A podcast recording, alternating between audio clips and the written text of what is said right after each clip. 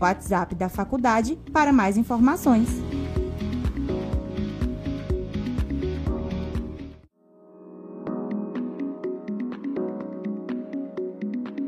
A Faculdade Cidade Teológica Pentecostal também está com inscrições abertas para o curso de Bacharelado em Teologia, para você que quer crescer em conhecimento e viver o chamado de Deus. E para os que já são graduados, estão abertas as matrículas para três pós-graduações. Inscreva-se em fcidadeteologica.edu.br ou entre em contato através do WhatsApp da faculdade para mais informações.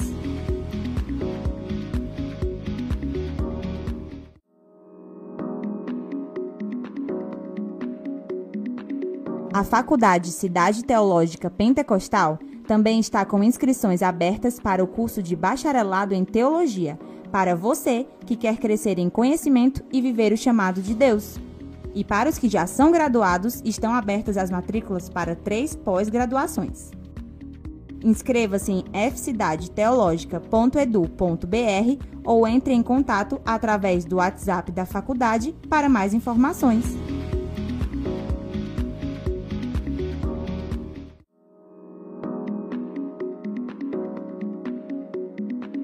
A Faculdade Cidade Teológica Pentecostal também está com inscrições abertas para o curso de Bacharelado em Teologia, para você que quer crescer em conhecimento e viver o chamado de Deus. E para os que já são graduados, estão abertas as matrículas para três pós-graduações. Inscreva-se em fcidadeteologica.edu.br ou entre em contato através do WhatsApp da faculdade para mais informações.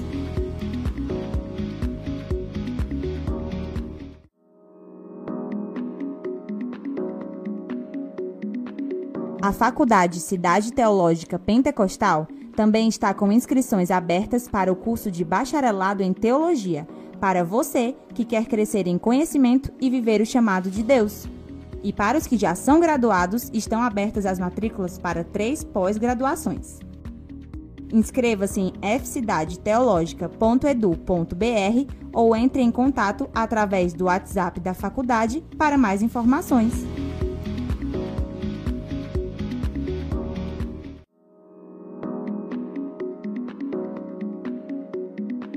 A Faculdade Cidade Teológica Pentecostal também está com inscrições abertas para o curso de Bacharelado em Teologia, para você que quer crescer em conhecimento e viver o chamado de Deus. E para os que já são graduados, estão abertas as matrículas para três pós-graduações. Inscreva-se em fcidadeteologica.edu.br ou entre em contato através do WhatsApp da faculdade para mais informações.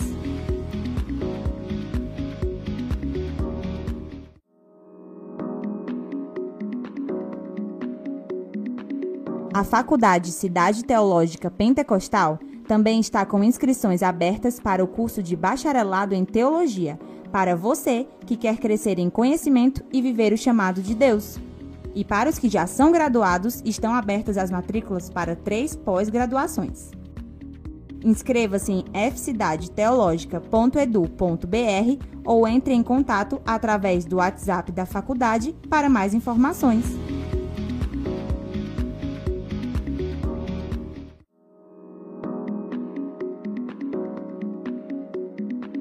A Faculdade Cidade Teológica Pentecostal também está com inscrições abertas para o curso de Bacharelado em Teologia, para você que quer crescer em conhecimento e viver o chamado de Deus. E para os que já são graduados, estão abertas as matrículas para três pós-graduações. Inscreva-se em fcidadeteologica.edu.br ou entre em contato através do WhatsApp da faculdade para mais informações.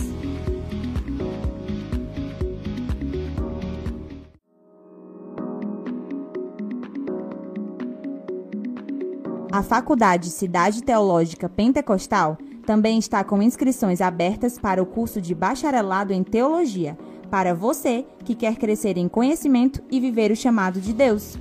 E para os que já são graduados, estão abertas as matrículas para três pós-graduações. Inscreva-se em fcidadeteologica.edu.br ou entre em contato através do WhatsApp da faculdade para mais informações.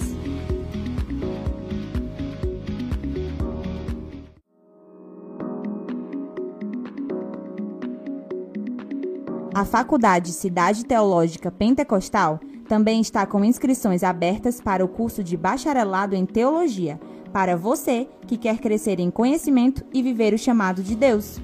E para os que já são graduados, estão abertas as matrículas para três pós-graduações. Inscreva-se em fcidadeteologica.edu.br ou entre em contato através do WhatsApp da faculdade para mais informações.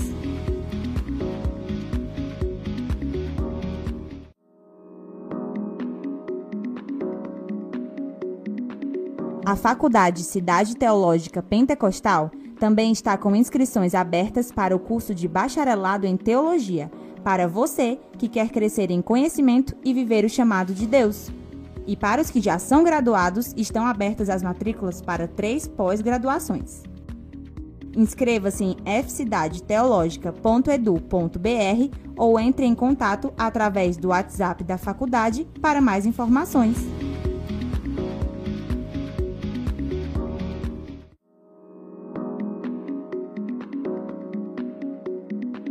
A Faculdade Cidade Teológica Pentecostal também está com inscrições abertas para o curso de Bacharelado em Teologia, para você que quer crescer em conhecimento e viver o chamado de Deus. E para os que já são graduados, estão abertas as matrículas para três pós-graduações. Inscreva-se em fcidadeteologica.edu.br ou entre em contato através do WhatsApp da faculdade para mais informações.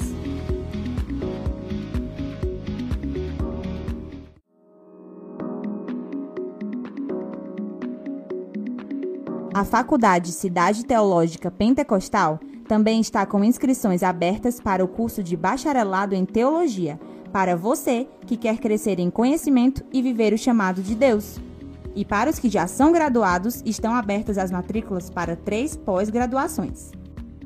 Inscreva-se em fcidadeteologica.edu.br ou entre em contato através do WhatsApp da faculdade para mais informações.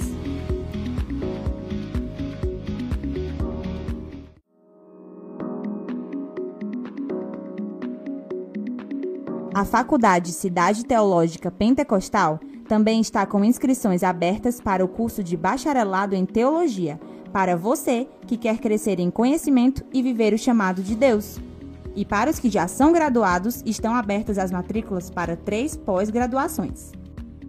Inscreva-se em fcidadeteologica.edu.br ou entre em contato através do WhatsApp da faculdade para mais informações.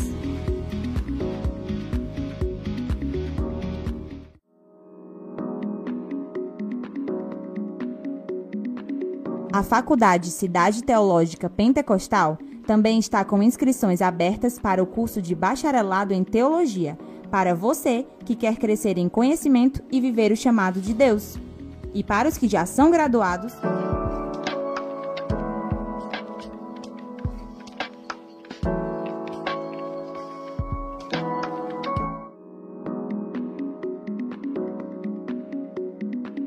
a Faculdade Cidade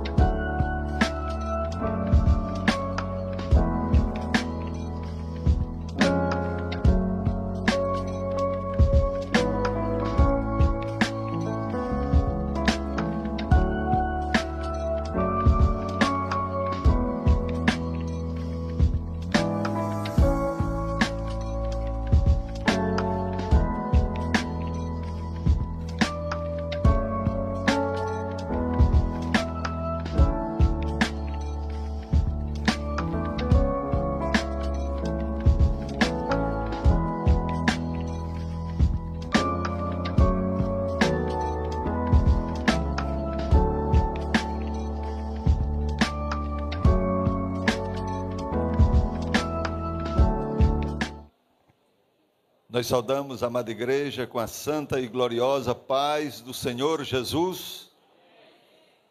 Somos gratos a Deus por esse momento importantíssimo que o Senhor tem reservado para cada um de nós chegarmos até este lugar. Sejam bem-vindos aqueles que nos visitam. E uma alegria ter aqueles que congregam conosco já nesta hora neste ambiente santo. Vamos agradecer ao Senhor. E eu pergunto: quem precisa de oração? Eu e minha casa. Graças te damos, Senhor, pela tua bondade sem limites, que tem, ó Deus, suportado a cada um de nós, perdoando, Senhor, as nossas falhas, as nossas limitações, não considerando ó Deus Santo, aquilo que podíamos fazer de melhor e muitas vezes não temos nos omitido. Mas, Senhor, Tu és o Deus da glória, Criador dos céus e da terra. Tu tens, ó Deus, conhecimento das nossas necessidades, das nossas limitações.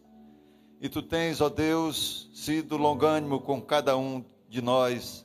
E assim, Senhor, é motivo de gratidão a Ti, pelo que Tu tens feito já pela Tua igreja, pelo que Tu estás fazendo, meu Senhor, pelo que Tu vais fazer, Senhor, pelo Teu povo, uma nação dentro de outra nação, uma nação que nós, ó Deus, glorificamos o Teu santo nome, porque converteu-se a Ti, Te conhece e procura Te seguir.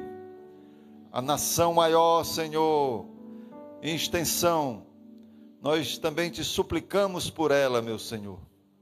Tu és o Deus que acalma a tempestade, que acalma as ondas. Meu Senhor, a tua palavra diz que tu converte rios em desertos, nascentes em terra sedenta, terra frutífera em terreno salgado, pela, pelas maldades dos que nela habitam. Ó oh, meu Senhor, mas tu também protege, tu também guarda, e tu também atendes, ó Deus, a tua igreja, o povo que te clama, o povo que te segue, que te serve. E é nesta hora, meu Senhor, que nós estamos aqui reverentemente te clamando pelo Brasil, pela nação brasileira, meu Senhor pelo povo desta terra e já, Senhor, te pedindo, ó Deus, cuidados especiais sobre a tua igreja, para que não pequemos contra ti, para que sejamos, meu Senhor, perseverantes nesta caminhada, santos como determina, Senhor, o teu querer. Ajuda-nos, ó Deus, e nesses momentos que possamos abrir o nosso coração para ouvir a tua palavra santa que nele faça morada, meu Senhor, que possamos praticá-las, meu Senhor, com muito amor, com muita gratidão. Recebe o nosso louvor, recebe a nossa súplica, recebe, ó Deus, a honra que a igreja te presta, meu Senhor. É o que nós te pedimos. Fala conosco, Pai, e já te agradecemos em nome de Jesus. Amém. Graças a Deus.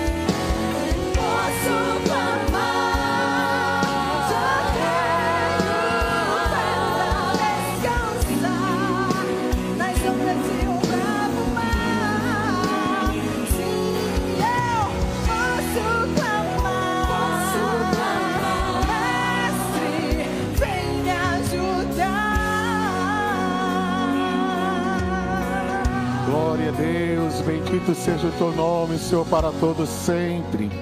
Pai, nós podemos clamar, Senhor, porque a tua palavra nos diz que um novo e vivo caminho foi aberto, pelo qual nós podemos clamar, Abba, Pai. Deus não são os nossos sacrifícios, não são os nossos feitos, mas nós estamos, ó Pai, afiançados pelo sangue do teu filho Jesus Cristo. E nesse momento, Senhor, nós podemos clamar, ó Deus, ainda que a tempestade da enfermidade, a tempestade da doença, ó Pai, tenha acometido as nossas vidas, nós cremos, ó Deus, no poder que há em Ti, o poder sarador, o poder recuperador, o poder regenerador. Ó Pai, por isso nós te pedimos agora que toda enfermidade,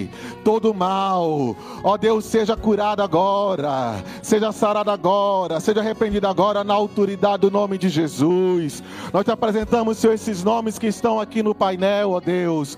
Todas essas pessoas que estão aqui. O Senhor sabe onde moram. O Senhor sabe onde está o prontuário médico. O Senhor conhece o resultado. O Senhor sabe qual foi o diagnóstico. O Senhor pode curar. O Senhor pode tratar. O Senhor pode resolver. Ó Pai amado, os nervos, ó Pai, que não tem mais jeito, o Senhor pode regenerar. Ó Pai, que o Senhor possa operar agora sobre esse sistema nervoso que está abalado. Sistema nervoso descontrolado. Sistema nervoso, ó Pai amado, que os remédios não estão dando jeito, Pai. Oh, Deus, coloca em ordem agora esse organismo. Aquilo que está em desordem, Pai, coloca em ordem agora na autoridade do nome de Jesus Cristo. Ó oh, Deus, Tu és o Deus que faz coisas novas, Tu és o Deus que cria coisas novas. Ó oh, Deus, coloca órgãos novos neste corpo. Coloca sistema novo neste corpo. Deus, levanta agora com saúde, Pai. Na autoridade do nome de Jesus, receba a cura agora. Seja curado agora. Sinta o Mestre Jesus de Nazaré agora tomando de conta dessa tempestade. Sinta agora a voz do Mestre mandando essa tempestade se acalmar. Oh, entra em bonança agora a tua saúde. Receba bonança na tua saúde agora na autoridade do nome de Jesus.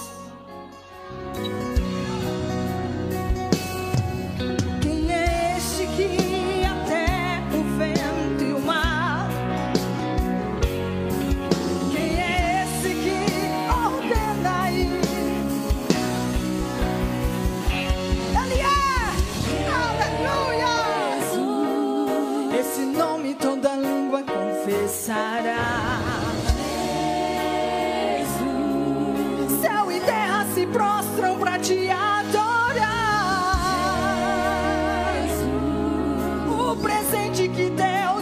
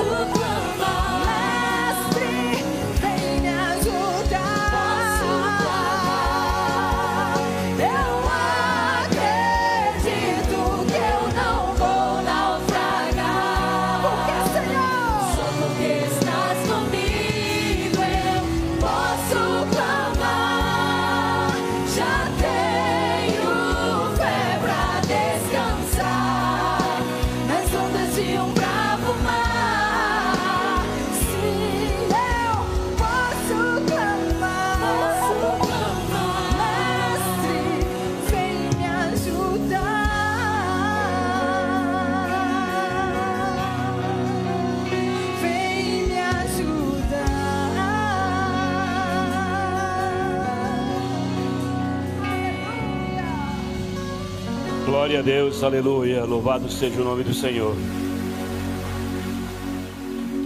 Amados irmãos, saúde com a paz do Senhor.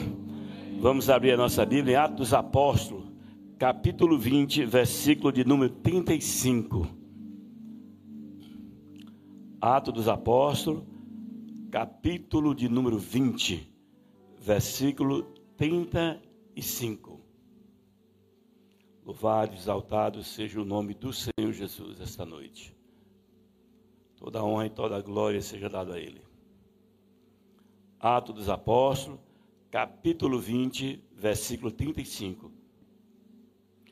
Tenho-vos mostrado em tudo que, trabalhando assim, é necessário auxiliar os enfermos e recordar as palavras do Senhor Jesus, que disse: mais bem-aventurado coisa é dar do que receber. Amém? Louvado seja o nome do Senhor. Amados irmãos, a palavra por si só já fala para a igreja esta noite. O melhor é dar do que receber. Sempre você tendo para dar, é muito melhor que você ficar na condição de receber. Então, esta noite você vai dar algo especial ainda, que é para o Senhor Jesus.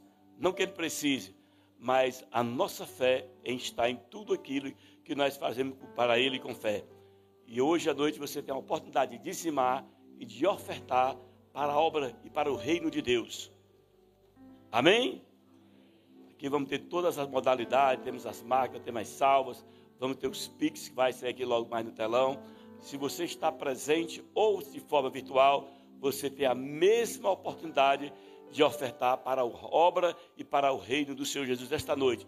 E faça com amor, porque o Senhor conhece aquele que dá com tristeza de coração, mas também conhece o que dá com alegria, que serve ao Senhor com amor, e tudo que ele tem é do Senhor Jesus. Amém?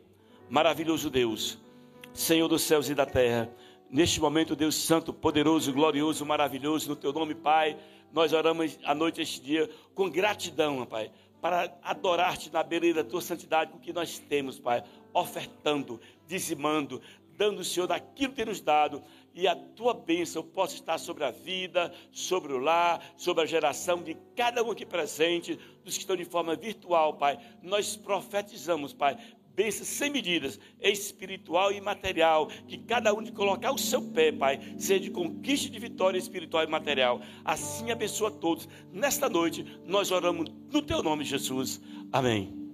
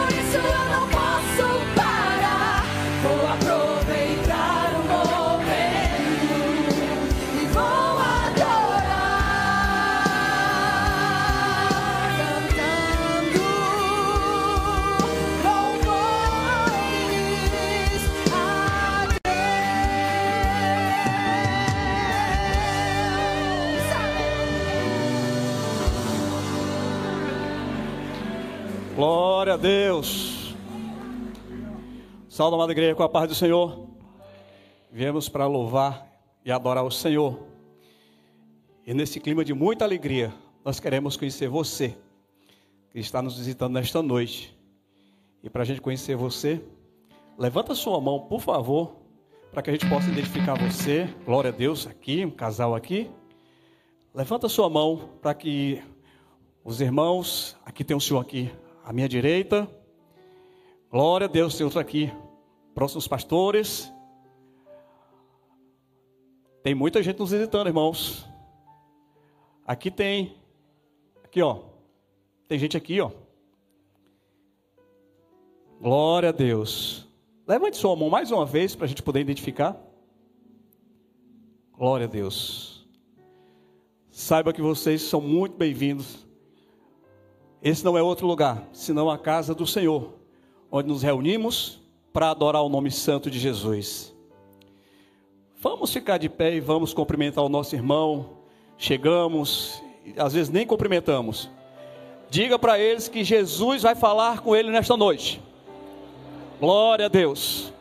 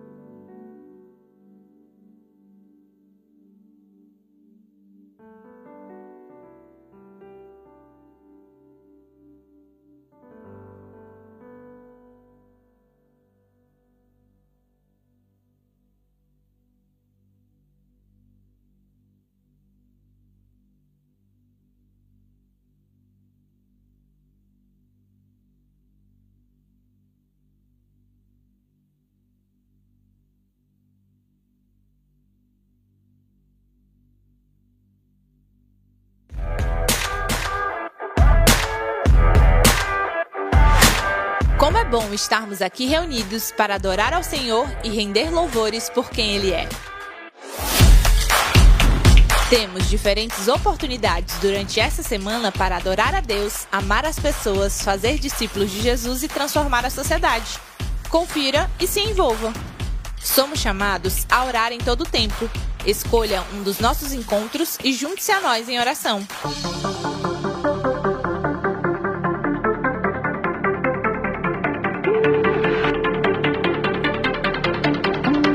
Terça, às 19h30, é dia de nos aprofundarmos no conhecimento da palavra em nosso culto de ensino. Sexta é dia de buscarmos ao Senhor em nossa vigília de oração. Esperamos por você de 19h30 às 23 horas.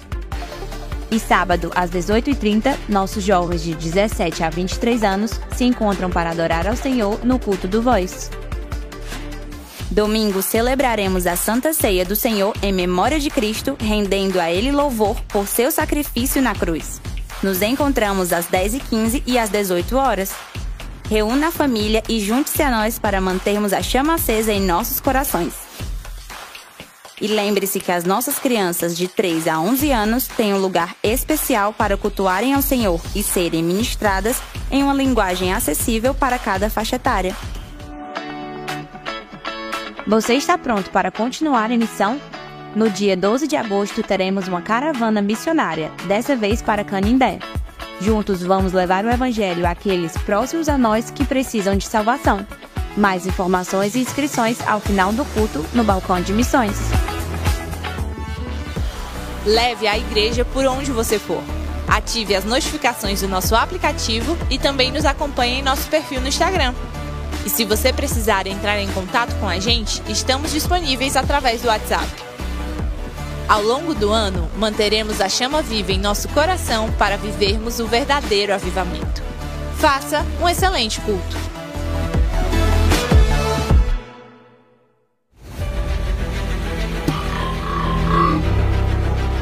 Qual o caminho para descobrir o verdadeiro significado das Escrituras em meio a tantas fontes e interpretações pessoais?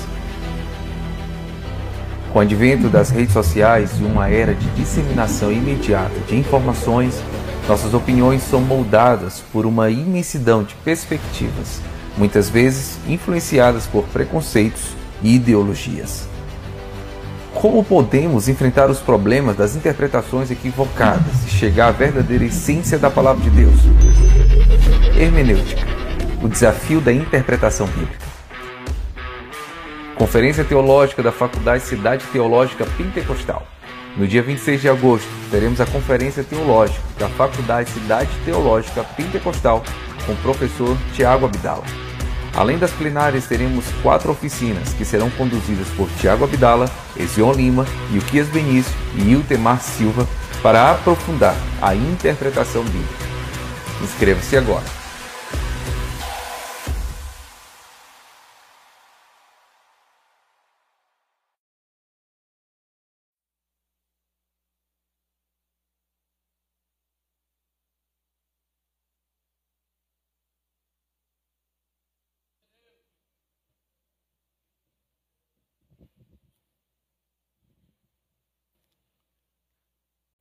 Pai de sua amada igreja. Glória a Deus. Vamos às Sagradas Escrituras, ouvir o que o Senhor tem separado para falar conosco através de sua santa palavra neste culto de ensino. Convido a abrir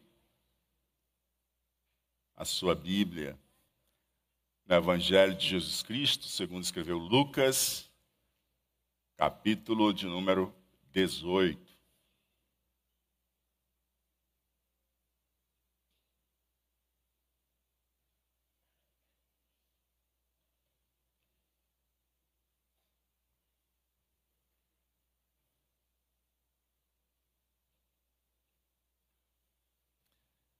Glória a Deus.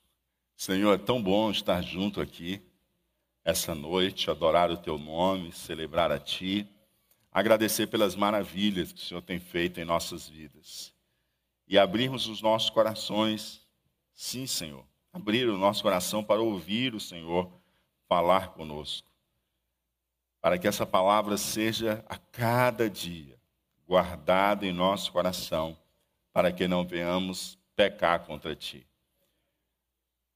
Fala ao nosso coração, ministra a cada um de nós, fortalece-nos, ó Pai, através da tua santa palavra, nos ensina, nos corrige, Senhor Deus, para que possamos, Senhor, fazer aquilo que te apraz. É assim, Senhor Deus, que nós choramos, confiando em Ti, esperando em Ti, que o Teu Santo Espírito, Senhor, fale com cada um de nós, iluminando o nosso entendimento e aquecendo os nossos corações com a Tua palavra, pois ela é a verdade. É em nome de Jesus que nós choramos e com fé te agradecemos. Amém. Lucas, capítulo de número 18. Vamos ler aqui esses, esses versos e ministrar sobre eles. Convidamos você que está conosco pela primeira vez a manter a sua Bíblia aberta. Vamos caminhar sobre esse texto durante toda a exposição da mensagem. Semana passada nós nos deparamos com os fariseus perguntando a Jesus quando viria o reino de Deus. E naquela ocasião, as respostas de Jesus foram que o reino de Deus já estava presente. Assim Jesus respondeu para os fariseus: O reino de Deus já está presente entre vocês. Mas imediatamente, tão logo respondeu aos fariseus de que o reino de Deus estava entre eles. Imediatamente Jesus se volta para os seus discípulos e Jesus diz que o reino de Deus ainda virá. Dessa forma, Jesus expôs aquilo que os teólogos chamam de já e ainda não. Diga comigo, já e ainda não. Já significando que o reino de Deus já está entre nós, porque ele foi inaugurado na primeira vinda de Jesus. Quando Jesus veio pela primeira vez, quando o Verbo se fez carne, ali inaugurou-se o reino de Deus. E essa mensagem foi pregada, foi a primeira pregação do apóstolo, foi a primeira pregação de João Batista, foi a primeira pregação de Jesus, foi a primeira pregação dos apóstolos, né? Arrependei-vos porque é chegado a vós o reino de Deus. Por outro lado, se o já se refere à primeira vinda, a gente olha ao nosso redor e a gente encontra maldade, a gente encontra injustiça, a gente encontra uma série de mazelas ainda presentes nesse mundo. Então, isso significa dizer que o reino de Deus já está entre nós, mas ele ainda não está plenamente manifesto entre nós. Por isso que ele já está entre nós, porque ele foi inaugurado na primeira vinda de Jesus. Mas ele só se manifestará em sua plenitude por ocasião da segunda vinda de Jesus. Quando Jesus já não virá, simplesmente é um corpo como o nosso, padecer, mas ele virá um corpo glorificado, vitorioso, vencedor. Aleluia. E implantará plenamente o reino de Deus, pois Jesus virá em glória. E como há um anseio pela chegada desse reino de, de justiça e de equidade, e como o próprio Jesus disse, virá o tempo em que vocês desejarão ver um dos dias do Filho do Homem, mas não verão. É. Jesus aqui não está falando de um saudosismo, como a gente aprendeu terça-feira passada, dos discípulos, né? No tempo futuro, quando Jesus já tivesse sido assunto aos céus, eles terem saudade dos tempos com o Messias. Não que eles não tiveram, mas Jesus está falando aqui que eles desejarão ver o reino de Deus implantado em sua plenitude, assim como os profetas do Antigo Testamento também o desejaram. É? E isso mostra para a gente claramente que a chegada desse reino de equidade e justiça ainda está por vir. E Jesus diz até o seguinte: mas não o verão. Né? Disse para os seus discípulos que eles não viriam. E Jesus deixa bem claro, inclusive, que antes desse reino de Jesus vir em plenitude, em que ele vai implantar o reino milenial aqui na face da terra, antes disso, antes disso, era necessário que ele padecesse e fosse rejeitado, que é justamente o caminho que ele está com os seus discípulos, indo da Galiléia para Jerusalém, para ser crucificado ali em Jerusalém. E no percurso do discipulado, nós já aprendemos que nesse percurso, Jesus já deixou muito claro para os discípulos que há uma dose de sofrimento e aflição para aqueles que seguem a Jesus. E dentro desse contexto, de que o reino em sua plenitude ainda está por vir, de que os apóstolos não verão ainda esse dia, porque ele está um pouco além dos dias dos apóstolos, e de que há uma dose de aflição e sofrimento para aqueles que seguem a Jesus, até que viesse o reino de Deus, os seus discípulos também haveriam de padecer. Você escutou? Os seus discípulos haveriam de padecer. E diante disso, eles têm uma necessidade, os discípulos têm uma necessidade para que eles não venham a esmorecer com a espera do reino que está por vir. O reino de Deus está por vir em sua plenitude. Até que esse reino venha, há uma espera. E para que os discípulos não venham a esmorecer nessa espera, para que não se desanimem na espera da vinda do reino de Deus, em toda a sua plenitude, Jesus conta aos seus discípulos uma parábola. E é o que a gente vai estar vendo hoje à noite. Verso 1. E contou-lhes também uma parábola sobre o dever de orar sempre e nunca desfalecer. Sobre o dever de orar e nunca. É interessante que Lucas ele já faz uma introdução para a gente e já coloca claramente qual é a finalidade dessa parábola que Jesus vai contar. A finalidade dessa parábola é apresentar o dever de orar sempre e nunca desanimar. Diga comigo, orar sempre e nunca desanimar. Lembre-se, eles têm que esperar. O reino de Deus em sua plenitude ainda está por vir. A ideia central deles é de que a vinda do Messias, ela vai se estabelecer já com essa manifestação do reino de Deus. Lembra lá de Lucas capítulo 5, que nós lemos juntos aqui, Jesus dentro da sinagoga, ele diz: O Espírito do Senhor está sobre mim. E ele começa a citar, a ler a profecia de Isaías sobre a vinda do Messias. Só que de repente ele para no meio de uma frase e ele deixa de seguir com a leitura que falaria sobre o dia da vingança do Senhor. Ele para.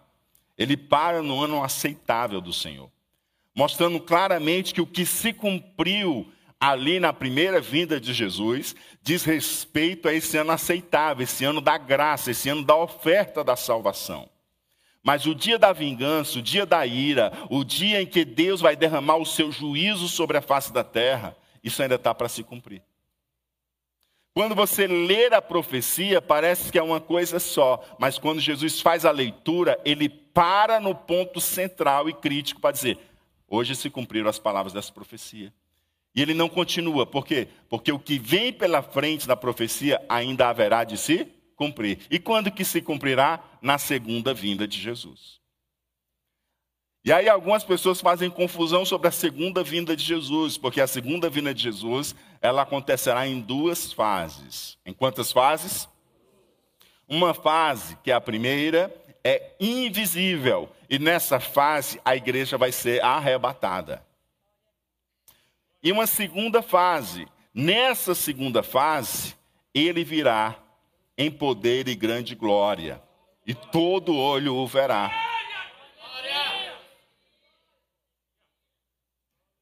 E é nessa fase que ele vem derramar juízo sobre os inimigos do remanescente fiel. E é nessa fase que ele vem para implantar o seu reino milenial. E quando ele vem nessa segunda fase, em poder e grande glória, quem vem juntamente com ele? A igreja. Por isso que o texto que nós lemos e refletimos semana passada, ele diz respeito a essa segunda fase. Porque ele fala claramente de que ele vem em poder, em glória, é como um relâmpago, né? do Oriente ao Ocidente, manifesto. Então, claramente, ele diz respeito à segunda fase, né? Da segunda vinda de Jesus. E aqui Lucas começa a falar sobre isso. Já que esse reino está para vir, já que ele virá, Jesus toma o cuidado de dizer para os seus discípulos: Olha, vocês devem orar sempre e não desanimar. Vocês vão esperar muito ainda. Mas vocês não podem desanimar. Vocês devem orar sempre. Vocês devem perseverar. Diga perseverar. E veja que não se trata da importância de orar sempre e não desanimar. Não que não seja importante. Nem que é bom orar sempre e não desfalecer. Não que não seja bom orar. Mas Jesus não fala que é importante orar sempre. Jesus não fala que é bom orar sempre. Jesus fala sobre o dever de orar sempre e não desfalecer. Na verdade, trata-se de um dever, trata-se de um o dever de orar sempre e não desanimar. Mas o dever aqui ele deve ser lido como uma necessidade mais como uma necessidade, antes como uma necessidade, do que como uma obrigação. Ou seja, todo discípulo de Jesus tem a necessidade de orar sempre e não desanimar. Veja que a palavra de Deus não fala, recomenda-se orar sempre Deseja-se que ore sempre, espera-se que o discípulo ore sempre, sugere-se que o discípulo sempre ore.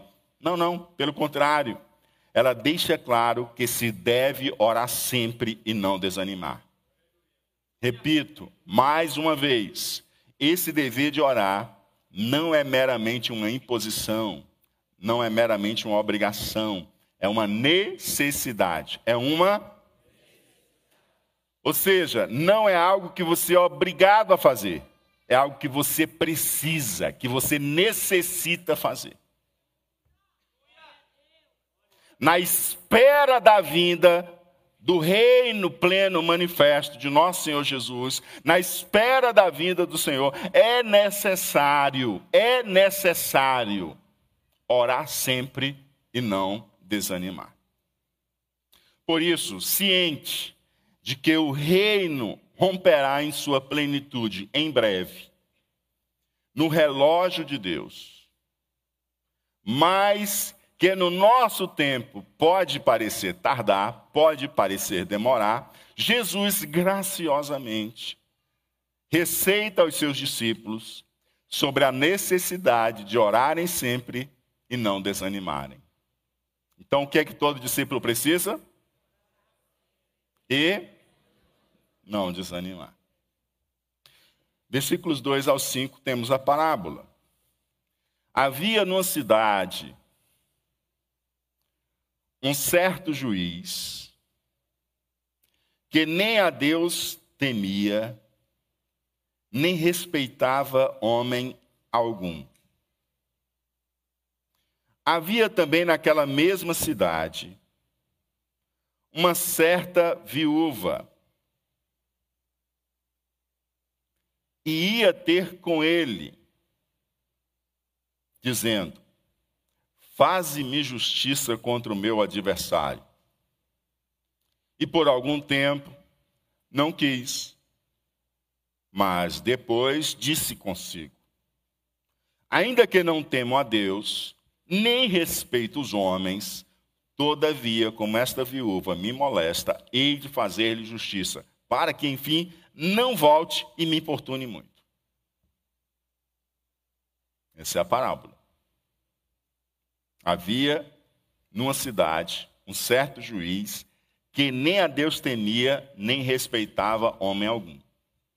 Não era Brasília essa cidade, porque Brasília é nova, né? Brasília está com poucas décadas. Tá certo? Havia numa cidade um certo juiz que desprezava Deus, que não honrava Deus, que não respeitava Deus, que não temia Deus e não tinha respeito nenhum pelo próximo. E havia também naquela mesma cidade uma certa viúva. E aquela viúva tinha uma causa. E aquela viúva ia ter com o juiz.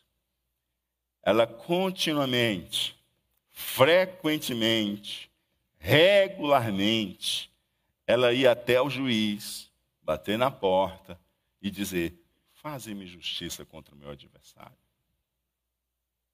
Era uma viúva. Era alguém sem defesa, indefesa. Não tinha ninguém por ela. Numa sociedade completamente diferente da que nós vivemos hoje.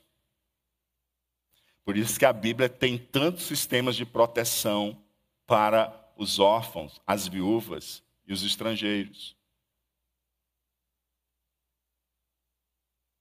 E aquela mulher ia até o juiz, que não temia Deus nem tinha respeito pelas pessoas. Então, aquela mulher chegava ali para ele, ó.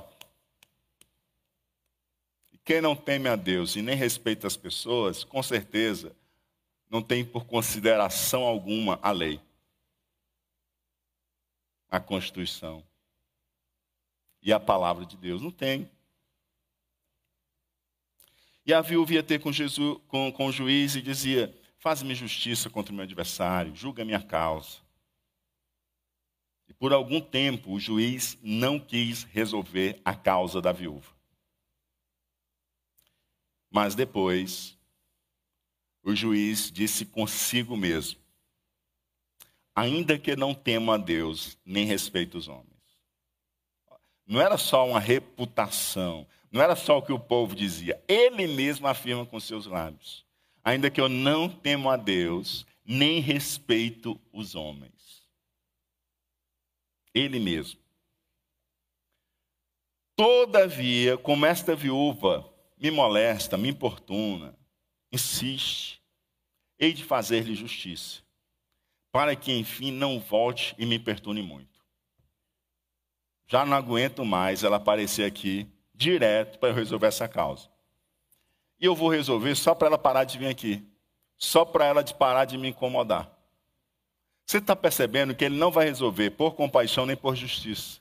Ele vai resolver por uma comodidade pessoal. Ele não é compassivo, ele não é justo, ele só pensa em si. Então ele vai resolver aquela causa porque ele não quer ser mais importunado por aquela viúva. Mas não por causa de justiça nem por causa de compaixão. Nada disso. Verso 6: E disse o Senhor: Ouvi o que diz o injusto juiz. Jesus chama o juiz de quê? Injusto juiz. Ele é injusto.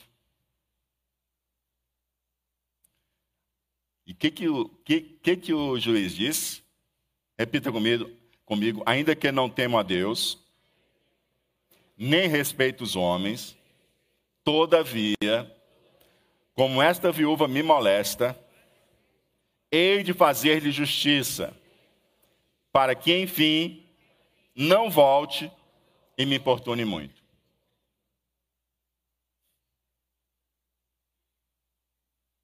Olha que Jesus chama atenção para o que o juiz injusto diz.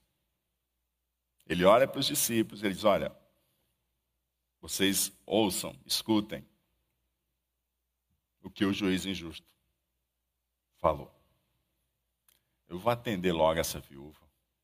Vou logo fazer isso aqui, para que ela pare de me importunar.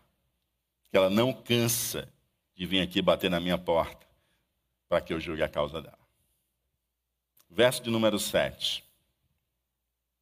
E Deus não fará justiça aos seus escolhidos, que clamam a Ele de dia e de noite, ainda que tardio para com eles?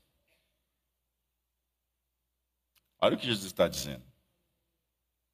E Deus não fará justiça aos seus escolhidos, que clamam a Ele de dia e de noite, ainda que tardio para com eles? Digo-vos que depressa lhes fará justiça. É evidente que nessa parábola, o juiz não é uma figura representativa de Deus. O próprio Jesus o chama de injusto. Ele não temia Deus, ele não tinha compaixão, ele não era justo.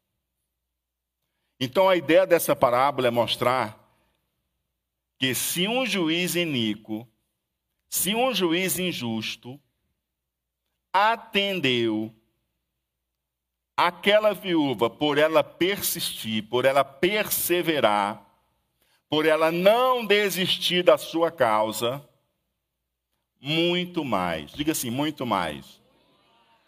Muito mais fará Deus justiça aos seus escolhidos.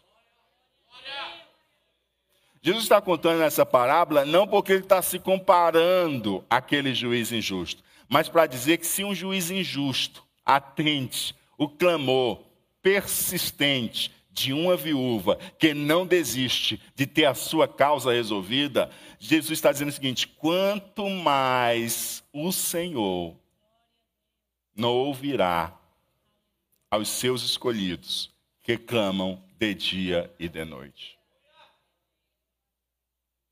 Jesus está mostrando que se nesse mundo de injustiça tem pessoas que lhe atendem porque você não desiste, o Senhor está dizendo assim: quanto mais o Senhor Deus, que é justo e compassivo, que é o quê? Justo e compassivo. E Deus não fará justiça aos seus escolhidos. Deus é justo ele é, é o quanto mais Deus, que é justo, não exercerá justiça? Se um juiz injusto exerceu justiça para aquela viúva, quanto mais Deus exercerá justiça aos seus escolhidos, aos seus escolhidos, mais uma vez, quanto mais, mais uma vez, quanto mais, porque a viúva é uma indefesa, a viúva não tem ninguém por ela. A viúva é praticamente uma excluída socialmente. Para você ter ideia, algumas viúvas, elas na verdade precisavam até ser vendidas como escravas para pagar as suas dívidas, porque elas não tinham a herança do seu marido. E até para ela voltar para casa dos seus, dos seus pais, teria que novamente ter que devolver o dote que tinha recebido. Esse dinheiro já tinha sido gastado há muito tempo, né? Então a situação de uma viúva era uma situação extremamente difícil, delicada e crítica. E aí o Senhor está dizendo assim: olha, Deus é muito mais do que esse juiz injusto que exerceu justiça. Deus é natural da sua natureza, é próprio da sua natureza exercer justiça. Aleluia. Porque a ideia da vinda do reino de Deus, como a gente viu semana passada, ele vem para salvar o remanescente fiel e ele vem para derramar julgamento, para fazer juízo, para julgar os inimigos, para derramar a sua ira. Por isso que o tema da justiça está tão presente dentro desta parábola. Porque ele está conectado justamente com o que a gente viu na semana passada. E aí, quando fala de escolhidos, você agora não tem alguém que é excluído. Você não tem alguém que está marginalizado, como a viúva estava em defesa. Mas você tem alguém que Deus escolheu diz os meus escolhidos, né? Os escolhidos de Deus, os seus escolhidos. Que Deus escolheu. Se Deus escolheu, amado, ele já separou para ele. E o que é dele está debaixo da sua graça, da sua compaixão, da sua defesa, da sua proteção. E ai de quem mexe com aqueles que são do Senhor. Ai de quem mexe com aqueles que são do Senhor. Porque Deus fará justiça. Deus fará. Ela clamava: Faz-me justiça contra o meu adversário. Aqueles que mexem contra os escolhidos de Deus, na verdade, eles se fazem adversários do próprio Deus. Porque mexer com o que é de Deus é mexer com Ele. Você é a menina dos olhos de Deus. Aleluia. Que clamam a Ele, que clamam a Deus de dia e de noite. O que, que é isso? Uma oração perseverante. Dever de orar sempre. Diferentemente do juiz iníquo, nosso Deus ele é justo e compassivo e ele não precisa da nossa insistência para que nós sejamos atendidos em nossas necessidades. O juiz Inico só atendeu porque insistiu até ele atender. Mas o Senhor, ele não precisa da sua insistência para ele atender a sua necessidade. O Senhor, ele não precisa que você insista para ele dizer assim: rapaz, eu vou logo atender aqui a ele, para que ele pare com isso. Todo dia me pedindo a mesma coisa. Não, gente. O Senhor não precisa disso, de forma alguma. Deus não precisa de nossas orações regulares. Deus não precisa de nossas orações insistentes. Na verdade, somos nós que temos a necessidade de orar sempre. Deus não precisa da minha oração, Deus não precisa da sua oração. Eu e você que precisamos orar. A necessidade de orar sempre diz respeito a nós, somos nós quem necessitamos de orar sempre e não desfalecer. A oração é importante para o nosso relacionamento com Deus. Ela expressa nossa dependência do Senhor, o quanto nós somos dependentes de Deus o que é vital para o nosso crescimento espiritual. Sabe, você se levantar e passar o dia sem orar ao Senhor, você está dizendo que você é capaz de dar conta da sua vida sozinho. Você está dizendo que você é autossuficiente, que você não depende de Deus. Sabe, você terminar o dia sem ter dirigido uma palavra a Deus, você está dizendo assim: eu posso viver a minha vida sem Deus. Você já imaginou o quanto é orgulhoso da parte de uma pessoa passar um dia sem falar com Deus? Você está dizendo, dá para eu levar a minha vida sem o Senhor? Deus não precisa da minha oração, mas eu preciso orar ao Senhor. Deus não necessita da sua oração, mas você necessita orar ao Senhor. Quando nós oramos, nós estamos declarando que nós somos dependentes de Deus.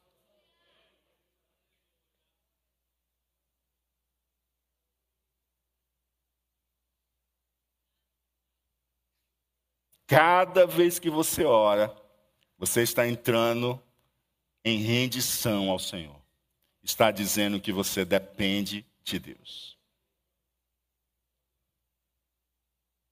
Você sabia que as pessoas que oram, elas vão ficando mais sensíveis à voz de Deus? Você sabia que as pessoas que oram e meditam na palavra de Deus, isso muda até o teu cérebro?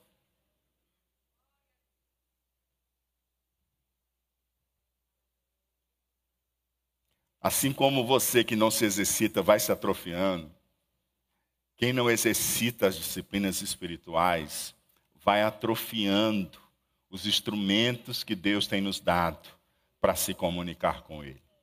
E vai ficando insensível. Por isso que essa prática precisa ser constante. Essa prática precisa ser constante. Então Deus não precisa da nossa oração, somos nós quem precisamos. E se a gente quer crescer espiritualmente, não se cresce espiritualmente sem forte consciência da nossa dependência de Deus. Só se cresce espiritualmente quando nós sabemos o quanto nós somos dependentes de Deus. E quando nós sabemos que somos dependentes de Deus, nós não deixamos passar um dia sem falar com o Senhor. A gente está orando. Por isso ele fala sobre o dever de orar sempre e não desfalecer. Sobre a necessidade de orar sempre e não desanimar. Ainda que tardio para com eles, digo-vos que depressa lhes fará justiça. Depressa é de repente, é logo, em breve, repentinamente, como a gente aprendeu também semana passada. É uma clara alusão escatológica, amados. Parece ser tardio, pois desejamos ser atendidos de imediato, desejamos que o reino se estabeleça imediatamente. E parece que está tardando. Tem gente até que quer se desviar da fé. Porque acha que há tanto tempo está escutando que Jesus está voltando, que acha que Jesus não vai mais nem voltar. E até pastor né, no Brasil que já pregou tanto sobre a volta de Jesus, e agora ele diz que a volta de Jesus é uma utopia. Ela nunca vai acontecer. Ela é simplesmente algo que você tem para te jogar para frente. Mas é como se você tivesse assentado sobre um animal, usando ele como um transporte, e você segurar sua varazinha com o alimento lá na frente, o animal vai tentando alcançar o alimento e nunca alcança. Digo para você, podem dizer o que quiser, a palavra de homem não vale nada diante da palavra de Deus. Palavra do homem diante da palavra de Deus não vale nada. Jesus disse que vai voltar e ele vai voltar. Ele voltará para buscar a sua igreja. E ele também voltará para estabelecer aqui o juízo de Deus e o seu reino. Aleluia. Então, quando nós lemos, ainda que tardio para com eles, né? ainda que parece que está demorando, né? digo-vos que depressa lhes fará justiça. Ainda que pareça que está demorando. Isso é uma alusão escatológica. Abacuque 2 e 3 diz assim, ó, porque a visão é ainda para o tempo determinado. E até o fim falará, e não mentirá. Se tardar, espera-o, porque certamente virá, não tardará. Olha aqui, ó. Ainda que tardio para com eles, digo-vos que depressa lhes fará justiça. Se tardar, espera-o, porque certamente virá e não tardará. Agora o autor do Novo Testamento, Hebreus 10, 36 37. Com efeito, tendes necessidade. Tendes o quê? De perseverança. Ou seja, necessidade de orar sempre. Orar sempre fala de perseverar em oração. Com efeito, tendes necessidade de perseverança para que, havendo feito a vontade de Deus, alcanceis a promessa. Ou seja, não desanimem, não desfaleçam, não esmoreçam. Mas alcancem a promessa, porque ainda dentro de pouco tempo, aquele que vem virá e não tardará. Aleluia. Orar sempre, queridos Orar sempre e não desanimar. E certamente deixar a justiça nas mãos do juiz, que ao tempo certo julgará. Verso 8: Digo-vos que depressa lhes fará justiça. Quando, porém, vier o filho do homem, porventura achará fé na terra? Quando vier o filho do homem, porventura achará fé na terra? O tema da segunda vinda de Jesus fica mais evidente no fechamento. Se torna mais evidente. Deixa mais claro ainda. Quando vier o filho do homem? O filho do homem já está entre eles. Agora está falando do filho do homem, a sua segunda vinda. Quando vier o filho do homem? Porventura achará fé na terra? Quando ele fala achará fé na terra, nós temos pelo menos dois cenários aqui. Nós temos pelo menos dois cenários.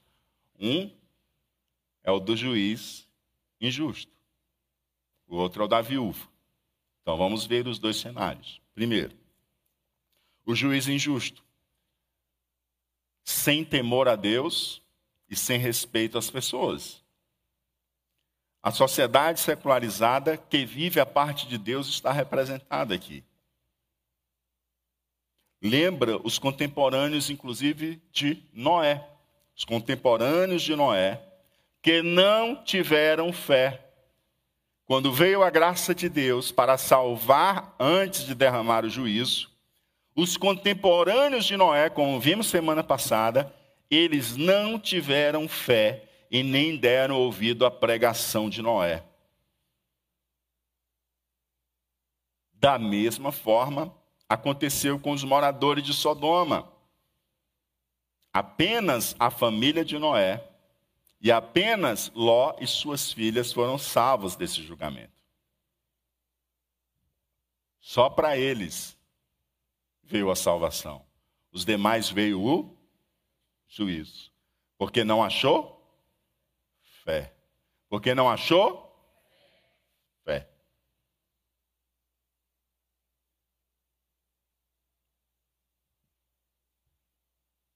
E se o filho do homem vier hoje? Achará fé na terra? E a viúva, o outro cenário, ela aponta para aquele que sofre injustiça e perseguição. Ela aponta para o crente que sofre injustiça e perseguição. Ele deve permanecer fiel e perseverante. Diga comigo, fiel e perseverante. Se ele acha fiel, ele acha fé. É necessário que permaneça vigilante e perseverante em oração, esperando o Senhor. Aqui também temos exemplo de quem esteve tão perto de alcançar a graça de Deus, mas findou sendo alvejado pela ira de Deus. Noé foi salvo com toda a sua família, já Ló não. Lembra que eu acabei de dizer? Foi Ló e suas filhas. Por quê? Porque a sua mulher olhou para trás. Ela olhou para trás. E os seus dois genros, Aqueles que estavam já prestes a casar com seus filhos, eles não levaram a sério o que Ló lhes disse. Eles não creram. Eles não tiveram fé. Então, para a mulher de Ló e seus genros, faltou-lhes fé. E para aqueles que faltam fé, esses não podem se encontrar com a salvação de Deus. A salvação de Deus é para aqueles que creem. Porque sem fé é impossível agradar a Deus.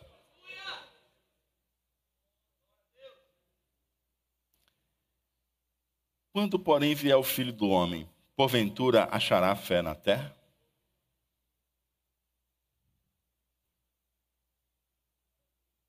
Uma sociedade secularizada, em que a iniquidade está se multiplicando, Mateus 24, 12 e 13. E por se multiplicar a iniquidade, o amor de muitos se esfriará. Mas aquele que perseverar até o fim será salvo. Aquele que perseverar até o fim será salvo. Mas a iniquidade se multiplica, o amor se esfria. Cadê os fiéis da face da terra? Achará fiéis? Achará fé na terra? A igreja ainda nem foi tirada, amados. Imagina quando a igreja for tirada. E depois de a gente ter lá nas bodas e a ausência da igreja aqui. Quando Jesus vier, ele vai achar fé na face da terra? Se a igreja nem foi tirada, mano. Nem foi tirada. Às vezes a gente vê pessoas cedendo à pressão desse mundo. Pessoas cedendo à pressão desse mundo.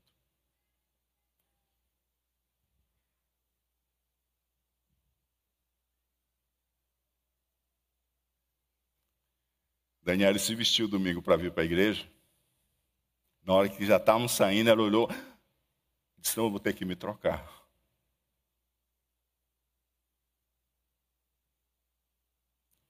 Ela estava vestida de rosa.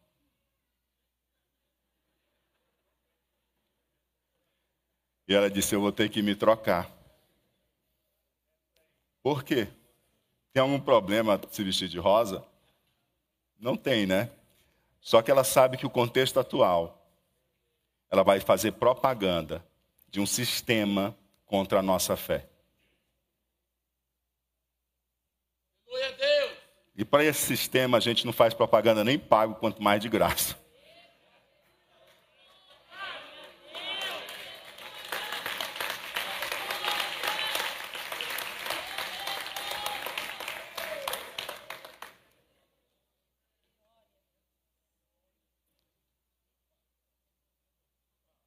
O Senhor achará fé? A gente sem pudor algum pegar as nossas filhas e colocar diante dos olhos inocentes dela, sem senso crítico, deixar beber uma água tão contaminada?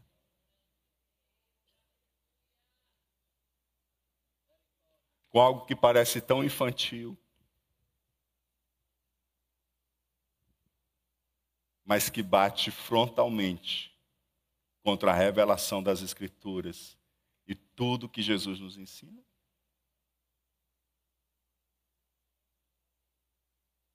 Você é um apologista, vá lá, assista, combata, mas não leve seu filho, não leve sua filha.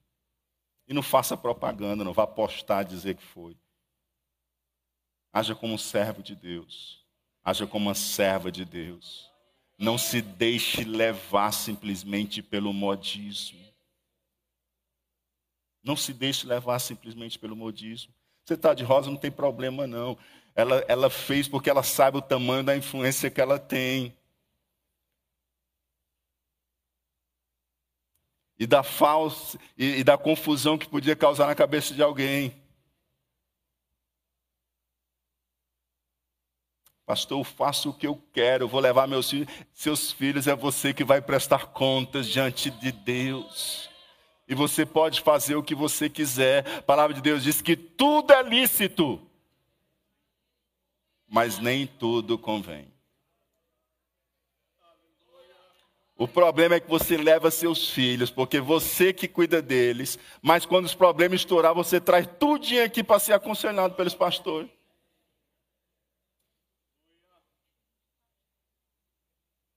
Você cria o problema e depois traz para consertar. É ou não é?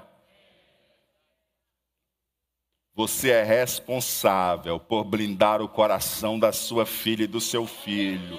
Você é responsável por cuidar dos pensamentos dos seus filhos e desenvolvê-los para que futuramente eles possam estar expostos diante de coisas dessa natureza e eles tenham um coração sobre o prisma da palavra de Deus para criticar com equilíbrio e combater essas heresias.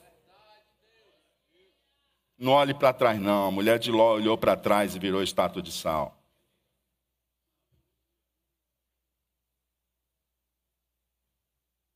A gente precisa, amado, saber que a criança não tem a mesma capacidade de um adulto de fazer juízo de um filme daquela natureza. Que te pega pelas emoções e entrega uma bomba dentro do teu coração. E você nem percebe. E aquela bomba está armada e ela vai estourar. Muita bomba foi armada e estão estourando agora no nosso tempo. E ali é mais uma bomba armada para estourar. Porque a criança ela não sabe distinguir. Eu posso ler de tudo, você pode ler de tudo, porque você tem capacidade já suficiente para selecionar, para rejeitar, para criticar, para isso é bom, isso não é, isso está contrário. Mas a criança ela não tem isso, ela é uma esponja. Ela vai recebendo tudo. Ela não tem essa capacidade ainda. Ela está em desenvolvimento. A oração, queridos, é um ato de fé. Ela tanto evidencia nossa fidelidade, quanto também ela é um recurso para nos mantermos em vigilância e fiéis até a volta de Jesus. Por meio da oração, nós afirmamos a presença de Deus. E também por meio da oração, nós afirmamos a nossa dependência do Senhor. A oração nos ajuda a enfrentar o sistema mundano e opressor do maligno. E também por meio da oração, nós fazemos aquilo que Jesus nos ensinou. Nós oramos: venha o teu reino. Diga comigo: venha o teu reino. O Senhor disse: vocês necessitam Espírito Santo disse pela boca de Lucas: vocês necessitam orar sempre e não desfalecer. O tempo vai demorando, o entusiasmo pode ir apagando. Mas o Senhor diz: orem sempre e não desfaleçam. Não deixe o entusiasmo acabar, porque o reino virá em sua plenitude. Vamos ficar de pé.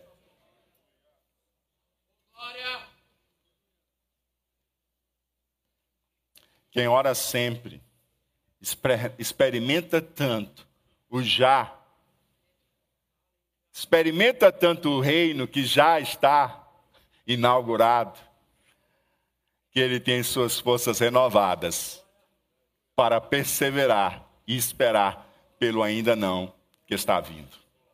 Amém? Glória a Deus. Curva a sua cabeça.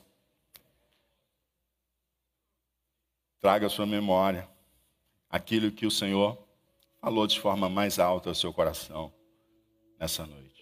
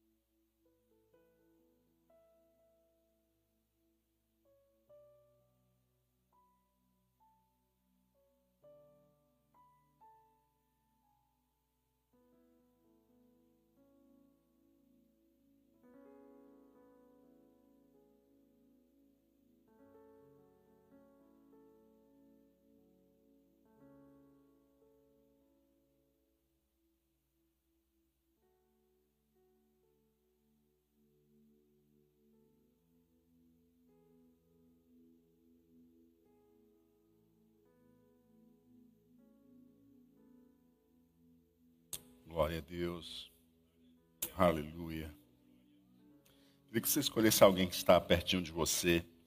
Compartilhe com ela aquilo que o Senhor falou com você. E depois ouça ela também falar com você o que Deus falou com ela.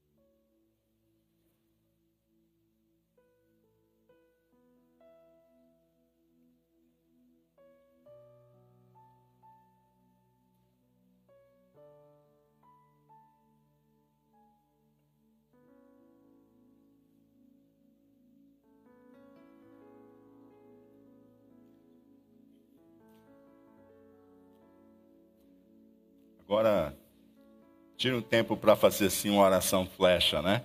Ora por quem está do teu lado e depois ele ora por você, tá bom?